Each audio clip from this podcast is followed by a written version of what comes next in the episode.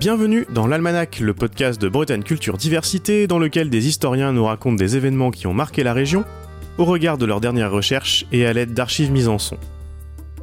À la page du jour, autour de 5400 avant notre ère. Le lieu, l'île de Téviec, au large de la presqu'île de Quiberon, mais pas encore en Bretagne. Magali Coumer nous avait raconté dans un précédent épisode de l'Almanach comment le terme n'apparaît que bien plus tard. Depuis les premières fouilles réalisées à la fin des années 1920, le site de Téviec est devenu l'un des plus importants pour l'étude de cette période particulière de la préhistoire que l'on appelle le Mésolithique, notamment grâce à ses sépultures et à la mort violente d'au moins un de leurs occupants.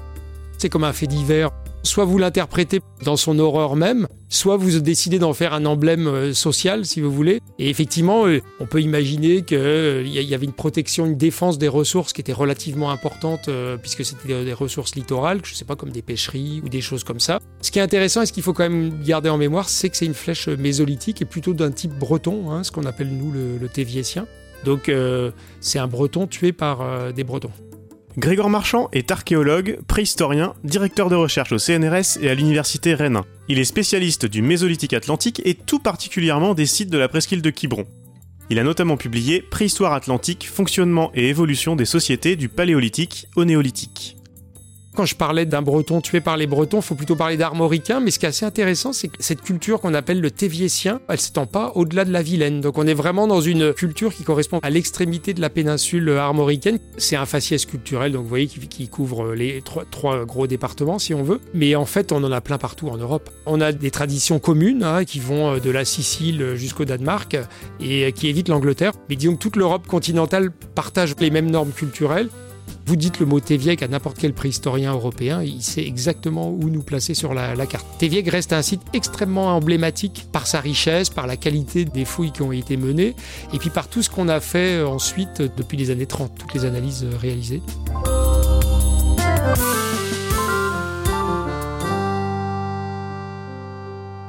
Dans cet épisode, vous allez nous raconter cette histoire scientifique de Téviec de 1928 à 2021, mais commençons par nous rendre sur place, autour de 5400 avant Jésus-Christ, pour aller voir ces populations de plus près. À quoi ressemble alors ce qui est aujourd'hui l'îlot de Téviec?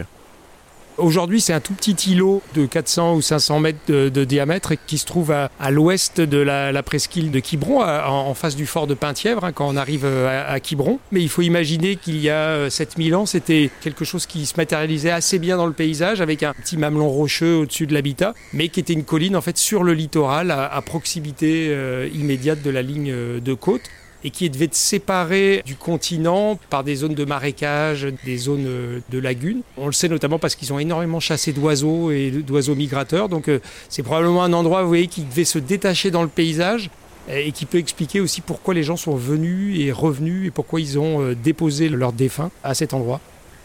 Vous l'évoquez déjà, ce sont donc des populations nomades. Que pouvez-vous nous dire de leur mode de vie? Il y a 7500 ans, en gros, c'est encore des chasseurs-cueilleurs, pêcheurs, euh, collecteurs. On a encore plusieurs siècles euh, avant que ce mode de vie bascule.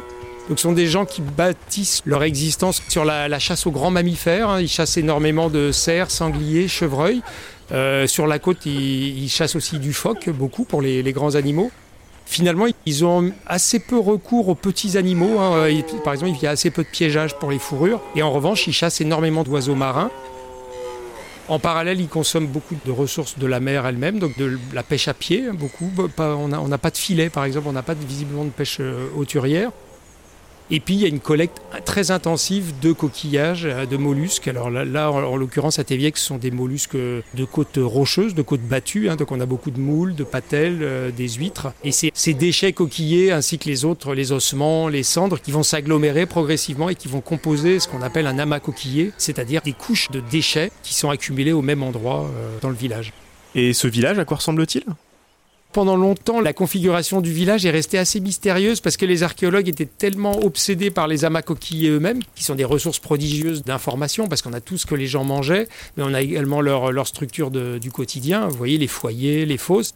Et puis on a aussi les tombes. Donc on était dans des espèces de millefeuilles qui étaient fascinants et on s'était concentré dessus. Et euh, avec ma collègue euh, Catherine Dupont, qui est euh, spécialiste de biologie marine et d'archéologie, on a attaqué la fouille de Béguerville à Quiberon Je vous coupe juste pour préciser à nos auditeurs que le site de Béguerville dont vous parlez se trouve à quelques kilomètres de Téviec, qu'il est plus ancien d'environ 800 ans, mais que vous avez trouvé exactement les mêmes traces d'outils et d'animaux consommés, a priori les styles de vie étaient euh, identiques. Et là, ça a été bingo. On est enfin tombé sur les maisons. Et c'est sur des modèles qu'on connaissait, par exemple, en Afrique, où au milieu du village, vous avez l'amas coquillé, mais euh, autour de, de l'amas coquillé lui-même, vous avez les huttes, les habitations. Et donc là, à Béguerville, on est tombé sur deux magnifiques euh, huttes d'environ 3,50 m de diamètre, avec des foyers au centre. Et on s'est vraiment rendu compte de la structuration d'un village du Mésolithique. Maintenant, faut imaginer ces petites cellules circulaires hein, qui devaient ressembler un peu à ce qu'on appelle des wigwams, donc si vous voulez plutôt des tentes en dôme, euh, comme on a dans les campings actuels. Et puis au milieu, cet immense amas, qui est un endroit quand même assez, assez étonnant. Pour nous, en, tant qu'humains du début du 21e siècle, c'est assez compliqué à comprendre. Dans la mesure où on a bien dissocié nos supermarchés, nos cimetières et nos aires de poubelle, là on a un espèce d'agglomérat qui reste assez fascinant. Hein. C'est une innovation du Mésolithique, ces cimetières, ils sont mêlés, comme vous venez de nous l'expliquer, à l'habitat humain. Et ça, c'est très important, c'est-à-dire que vous décidez de regrouper vos défunts. Souvent, c'est dans des, fosses hein, qui sont creusées, des fosses sépulcrales.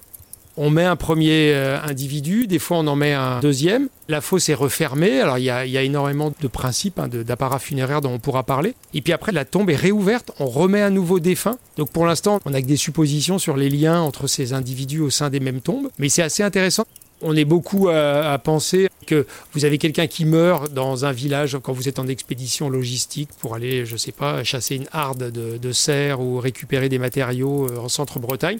Vous avez Pépé qui meurt. Soit vous trimballez directement son squelette jusqu'à Téviec, ou alors vous réduisez les os, vous le coupez en morceaux, euh, vous le mettez dans un sac, et puis ensuite, quand vous arrivez enfin dans votre village cimetière, vous inhumez décemment. Euh. Donc les cimetières mésolithiques sont très étonnants. Vous avez une diversité de pratiques euh, et de gestes funéraires qui est, assez extraordinaire. Et donc vous voyez une, espèce d'intimité avec la mort et avec les défunts qui est assez forte. Et si l'on sait tout ça à propos de Téviec, c'est grâce à un siècle d'archéologie et de découvertes préhistoriques, et tout d'abord aux fouilles de ceux qui ont découvert le site, Marthe et Saint-Just-Pécard. Des commerçants lorrains qui viennent depuis 1923 fouiller dans le Morbihan, à la recherche des civilisations dolméniques, comme on disait à l'époque. Justement, on connaît les tendances de la science du temps et notamment de l'archéologie, qui cherchait à ancrer ses découvertes dans des récits à visée euh, nationaliste, voire racialiste. On sait aussi que plus tard, les Pécards ont très vite adhéré au Parti populaire français de Doriot, puis ont rejoint la milice pendant la Seconde Guerre mondiale. Le père, Saint-Just, a eu un poste important dans l'Ariège avant d'être fusillé à la Libération. On aurait envie de chercher les liens entre les deux, évidemment. Est-ce qu'il y a des préoccupations de ce type pour les Pécards quand ils arrivent à Téviec à l'été 1928 j'ai beaucoup réfléchi à ces connexions entre ces engagements. Alors, son fils euh, Claude Pécard dit que c'était pour beaucoup par anticommunisme viscéral plus que par antisémitisme. Après, moi je pense qu'il faut quand même pas jouer sur les mots. Hein. Quand vous rentrez dans la milice, c'est pour euh, vous, jurer de, lutter contre la lèpre juive, notamment. Si c'est pas de l'antisémitisme, les, les mots euh, n'ont plus de sens. J'ai beaucoup essayé de trouver un lien entre ses engagements politiques et puis son archéologie, et finalement j'ai beaucoup de mal. Il met en scène sa scientificité. C'est ça qui est assez étonnant dans leur trajectoire. Il tutoie les plus grands de l'époque, hein, Boulle, Breuil, euh, Valois. Il est bien inséré, il est président de la Société préhistorique française, ce qui n'est pas rien, ni maintenant, ni surtout pas à l'époque. Donc c'est quelqu'un qui vient du commerce et qui n'avait pas forcément de légitimité et qui a conquis sa légitimité à, force de science. Il la met en lumière et il la met en scène. Ils sont engagés plus dans un système de reconnaissance par le système euh, scientifico-légal que porté par une idéologie qui pourrait être raciale. Quand ils trouvent l'habitat de Téviec et, celui de Hédic, ils le décrivent de manière assez clinique et finalement ils, ils s'esbaudissent un petit peu de l'attention portée d'ailleurs aux défunts. Euh, en gros, l'idée c'est regardez, ce sont quand même pas des singes, ils sont évolués. On sent pas, vous voyez, une volonté de mettre en valeur un peuple ou des, choses comme ça. Je crois qu'en fait, il s'est engagé aussi dans cette voie de, collaboration euh, intensive, dans cette optique toujours d'acquérir une sorte de surface sociale. C'est le problème souvent des autodidactes. Ils se sentent toujours illégitimes, même s'ils deviennent géniaux. Et malgré tout, même si tout le système les a acceptés, eux, je crois qu'ils ont ce complexe de l'autodidacte et ça les a emmenés euh, relativement loin. Et c'est sans doute ce syndrome de l'imposteur, comme on dit maintenant, qui explique euh, en partie la qualité des fouilles et la minutie avec laquelle les Pécards les ont documentés. Un riche matériel scientifique qui est encore une référence? La restitution de leurs fouilles de Téviec est assez exemplaire, elle est, elle est très intéressante parce qu'on a l'impression de voir des explorateurs qui arrivent dans un village euh, et qui font de l'ethnographie comme on en faisait dans les années 30 dans les villages africains. Mais ils ont cette intelligence de noter énormément de petites choses, de petites observations. Moi, ils continuent à me servir beaucoup. C'est un livre de chevet pour moi. Hein. C'est-à-dire que Après mes fouilles à Bégarville, je, hop, je, relis ça et je me dis, mais bon sang, ils avaient déjà vu ce que j'ai retrouvé, mais à l'époque, je ne l'avais pas compris parce que j'avais pas ça dans les yeux. Ils ont une approche très minutieuse. Ils publient des comptes rendus dès 1928, que l'on va entendre par la suite. Ils réalisent des photographies, des films, des moulages, ce qui nous ramène aux fouilles elles-mêmes. Même s'ils viennent pendant les mois d'été, vous nous l'avez dit, Téviec est désormais une île. Les conditions sont loin d'être faciles, j'imagine? Les conditions de fouille ont dû être relativement dures. Moi, ça m'a fait rêver hein, parce que c'est un peu celle que je connais. Là, je travaille au Labrador et donc c'est exactement ce qu'on connaît au Labrador. C'est-à-dire qu'en gros, vous avez intérêt à avoir tout prévu euh, en amont de, votre intervention. Et là, la chose, c'est que ça durait plusieurs mois. Passaient 3 à 4 mois euh, chaque année euh, sur leur île. Sur Téviec, ils étaient vraiment totalement isolés. Ils faisaient de temps en temps l'aller-retour avec, leur bateau, le zoo, sur le continent pour récupérer de l'eau ou de la nourriture. Mais globalement, ils s'installaient littéralement avec le, bivouac, la tente. Ils avaient fabriqué un drapeau euh, qui hissait tous les jours. Un de mes collègues parlait de Robinsonade euh, d'industriels lorrains et c'est un peu ça. Il y a une espèce d'engagement total. Je crois que ça fait partie aussi de leur chemin initiatique pour passer du stade de, commerçants lorrains au stade de, grands scientifiques euh, préhistoriens il faut voir aussi qu'ils ont pris un parti pris euh, scientifique qui n'est pas évident, c'est qu'ils ont plâtré systématiquement toutes les tombes euh, qu'ils ont trouvées. Il faut imaginer qu'il a fallu importer des centaines de kilos de plâtre. Puis une fois que vous avez plâtré entièrement votre structure, il faut l'extraire et avec des palans et ensuite il faut le mettre dans le bateau et puis il faut le sortir du bateau et le transporter ensuite à l'Institut de paléontologie humaine à Paris. Ils ont une, vraie logistique au service de leur euh, action scientifique qui, force le respect. Hein. Et puis tenir des gamins parce qu'ils sont avec leurs trois gamins tenir des gamins pendant des mois dans des activités de cette nature et qui ne sont pas forcément enthousiasmantes. Euh, leur fils hein, Claude en fait une très belle relation dans un numéro spécial de la revue Melvan, hein, qui est une, très belle revue publiée euh, sur, Watt et, et Il fait des descriptions du quotidien qui étaient, qui étaient vraiment étonnantes. Euh. Le réveil vient de faire entendre sa sonnerie cristalline. Quel délice d'être tiré des profondeurs du sommeil si brutalement. À peine a-t-il retenti que Saint-Just est debout et continue à sonner le branle-bas. Il tire d'un seul coup les couvertures qui nous enveloppent. Malgré nos grognements et nos protestations, et bien que nous nous recroquevillons dans nos sacs, il n'y a rien à faire pour tirer au flanc. Si l'on tarde, il se précipite sur nous et nous chatouille jusqu'à ce que nous demandions grâce que nous sortions de nos coquilles. Après avoir examiné le ciel et repéré d'où vient le vent, son premier mouvement est d'aller tambouriner sur l'autre baraque pour avertir la cuisinière qu'il est temps pour elle d'aller préparer le petit déjeuner. Il a déjà mis l'eau sur le feu pour le jus matinal et commencé sa toilette quand nous apparaissons, les cheveux en broussailles, les yeux à peine ouverts. Quand on reprend les rapports de fouille des parents, Marthe et Saint-Just, on s'aperçoit qu'ils comprennent très rapidement, pendant la première campagne, que le site est plus ancien que tout ce qui était connu jusque-là dans la région. Tel était, au vingtième jour de fouille, le bilan de nos trouvailles qui, autant par leur faciès particulier que par l'absence complète de haches polies et de céramique, s'avéraient non pas d'époque dolménique, mais bien de civilisation mésolithique incontestable. Il leur manque le radiocarbone, donc du coup, ils savent que c'est pré-dolménique, euh, pré-néolithique si vous voulez, mais c'est seulement avec l'avènement du radiocarbone qu'on a pu euh, le coller sur l'échelle du temps. Et c'est vrai que maintenant, on sait que la région, elle est occupée depuis 500 000 euh, avant Jésus-Christ, 500 hein, 000 ans, donc un demi-million d'années. À partir du 21e jour, les archéologues mettent au jour petit à petit une première sépulture. Le texte des Pécards permet de suivre très clairement leur travail. L'enlèvement successif de ces débris et de ces os fit apparaître l'extrémité des bois d'un certain nombre de ramures de serre, dont la majeure partie se trouvait engagée sous une dalle de 60 cm de long. Après avoir soulevé la pierre avec précaution, nous avons remarqué que ces bois s'enfonçaient plus profondément encore dans la couche archéologique et, les dégarnissant, nous avons constaté avec surprise que les ramures en question reposaient directement et étaient disposées comme une sorte de couronne sur un crâne humain. C'est la première sépulture que l'on connaît aujourd'hui sous le nom de sépulture A. Elle contient deux corps. Les Pécards reviennent les deux étés suivants et pendant toutes ces campagnes, ils enchaînent les découvertes. Combien connaît-on de sépultures et de squelettes pour Téviec sur l'ensemble des campagnes de fouilles de la famille Lorraine? Donc à Téviec, ils ont trouvé 23 individus dans 10 fosses euh, différentes, en 28, 29, 30. Et ensuite, ils vont à Édic euh, fouiller la, la macoquier de Port-Neuf, donc en 31, 32, 33, 34. Et là, à Édic, ils ont trouvé 8 sépultures avec 14 individus. Donc actuellement, on a 37 individus qui peuvent nous parler de ces gens-là. On sait qu'ils sont relativement petits, par exemple, ils font euh, autour de 1m50, ils sont assez robustes, assez costauds. Or, quelques mois plus tard, alors que l'on procédait, au laboratoire de paléontologie du muséum Au nettoyage et à la mise en état du squelette, l'un de nous devait faire une découverte vraiment impressionnante. Deux des vertèbres de l'individu en question avaient été perforées par des projectiles en silex et gardaient encore, l'une un fragment de pointe brisée au ras de l'os, et l'autre un microlithe triangulaire absolument intact et inséré d'un tiers environ dans la blessure qui détermina la mort de notre mésolithique. Au point de vue de l'ethnographie préhistorique, elle apporte une donnée précise sur les mœurs de ces populations primitives.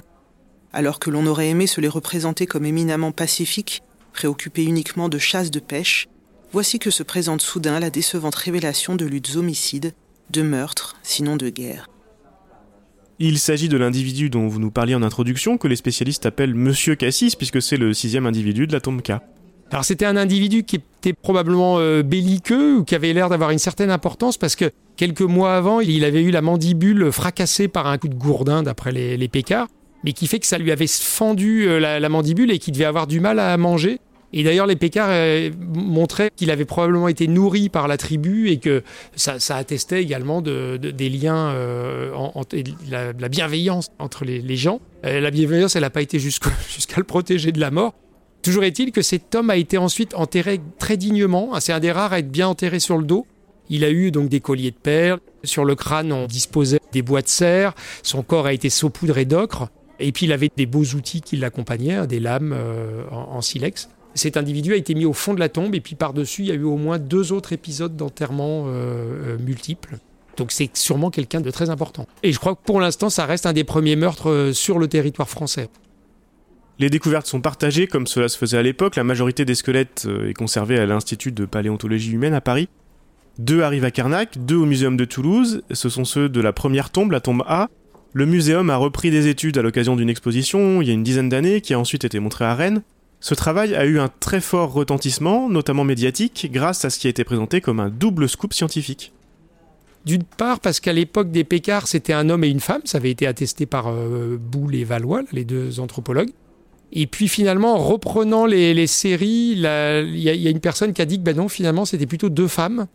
Et, euh, et surtout qu'elles avaient eu le crâne fracassé à coups de pierre. Beaucoup de paléoanthropologues étaient vraiment intrigués. Il y a un vrai souci, c'est que on prend relativement mal en compte le vieillissement des ossements dans la terre, tout simplement.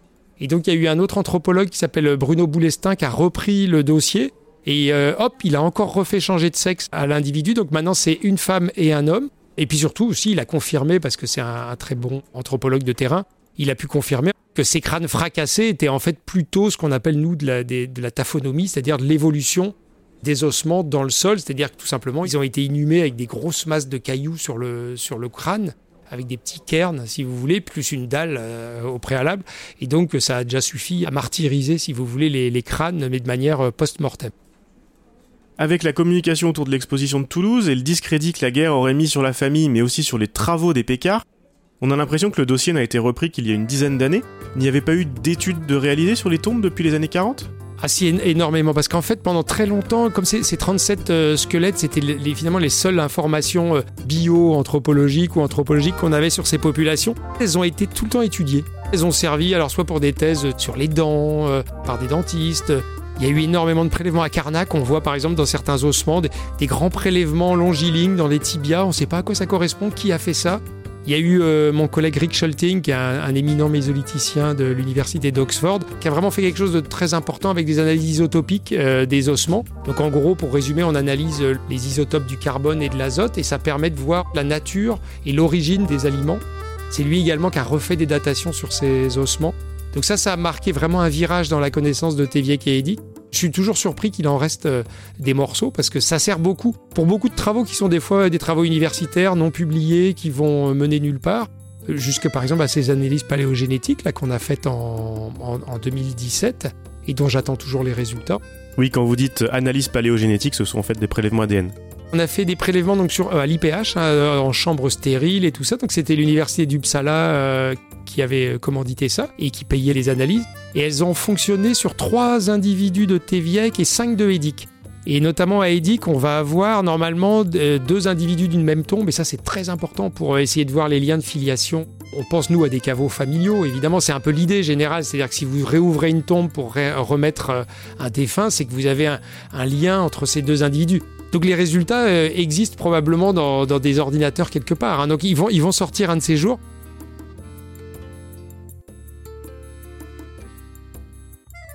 L'Almanach est une série produite par Bretagne Culture Diversité, proposée et réalisée par Antoine Gouritin. Les archives de cet épisode ont été lues par Rebecca Armstrong et Dimitri Régnier. La musique originale est de Jeff Alluin.